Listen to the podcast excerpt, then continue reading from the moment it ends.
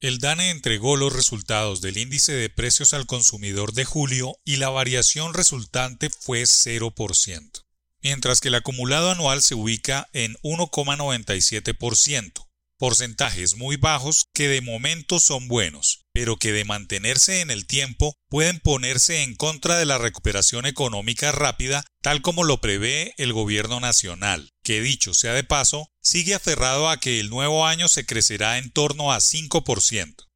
El problema de esta inflación nula o negativa es que ocurre por una demanda insuficiente producto de la cuarentena, la baja exposición al consumo y la caída en los ingresos de las personas. La última vez que esto se registró fue a finales de 2013, cuando entre noviembre y diciembre figuraban precios de 1,76% y 1,94% respectivamente. Un IPC de 0% mensual solo se ha visto en enero de 1970, agosto de 1975 y agosto de 2005. En países informales e inflacionarios como el nuestro, es una rareza que solo tiene explicaciones en tiempos de cuarentena o de crisis financieras muy profundas. Los primeros comentarios que recoge una situación de variación de precios muy baja o inexistente como la que se presenta es que es un alivio para los consumidores y para quienes han perdido su empleo. Pero tras los buenos números se esconde el verdadero drama de una recesión económica no declarada, que puede hacer que los precios desciendan sin seducir a los compradores de bienes y servicios.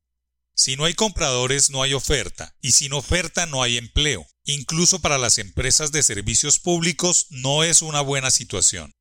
En julio pasado los alojamientos, el agua, la electricidad y el gas tuvieron un comportamiento distinto a los otros sectores con 0,005%, un poco por encima, pero por fuera de los costos de producción y desenfocados frente a los planes de ingresos. El transporte registró 0,003%, los restaurantes y hoteles 0,03%, los bienes y servicios diversos con 0,01% y la salud 0,01%. Los que más cayeron fueron alimentos y bebidas no alcohólicas con menos 0,13%. Si miramos por ciudades, las cosas también son distintas. Pereira 4,23%, Pasto 1,17% e Ibagué 1,14%. Fueron las que presentaron mayores variaciones mensuales de precios. Mientras que las que menos aumentaron fueron Villavicencio menos 0,40%, Florencia menos 0,55% y Montería menos 2,31%. Bogotá, Medellín y Cali tuvieron variaciones de menos 0,08%, menos 0,03% y menos 0,08% respectivamente. Esta aparente y momentánea deflación no se está dando de manera extendida ni por igual, si se observa por sectores y regiones.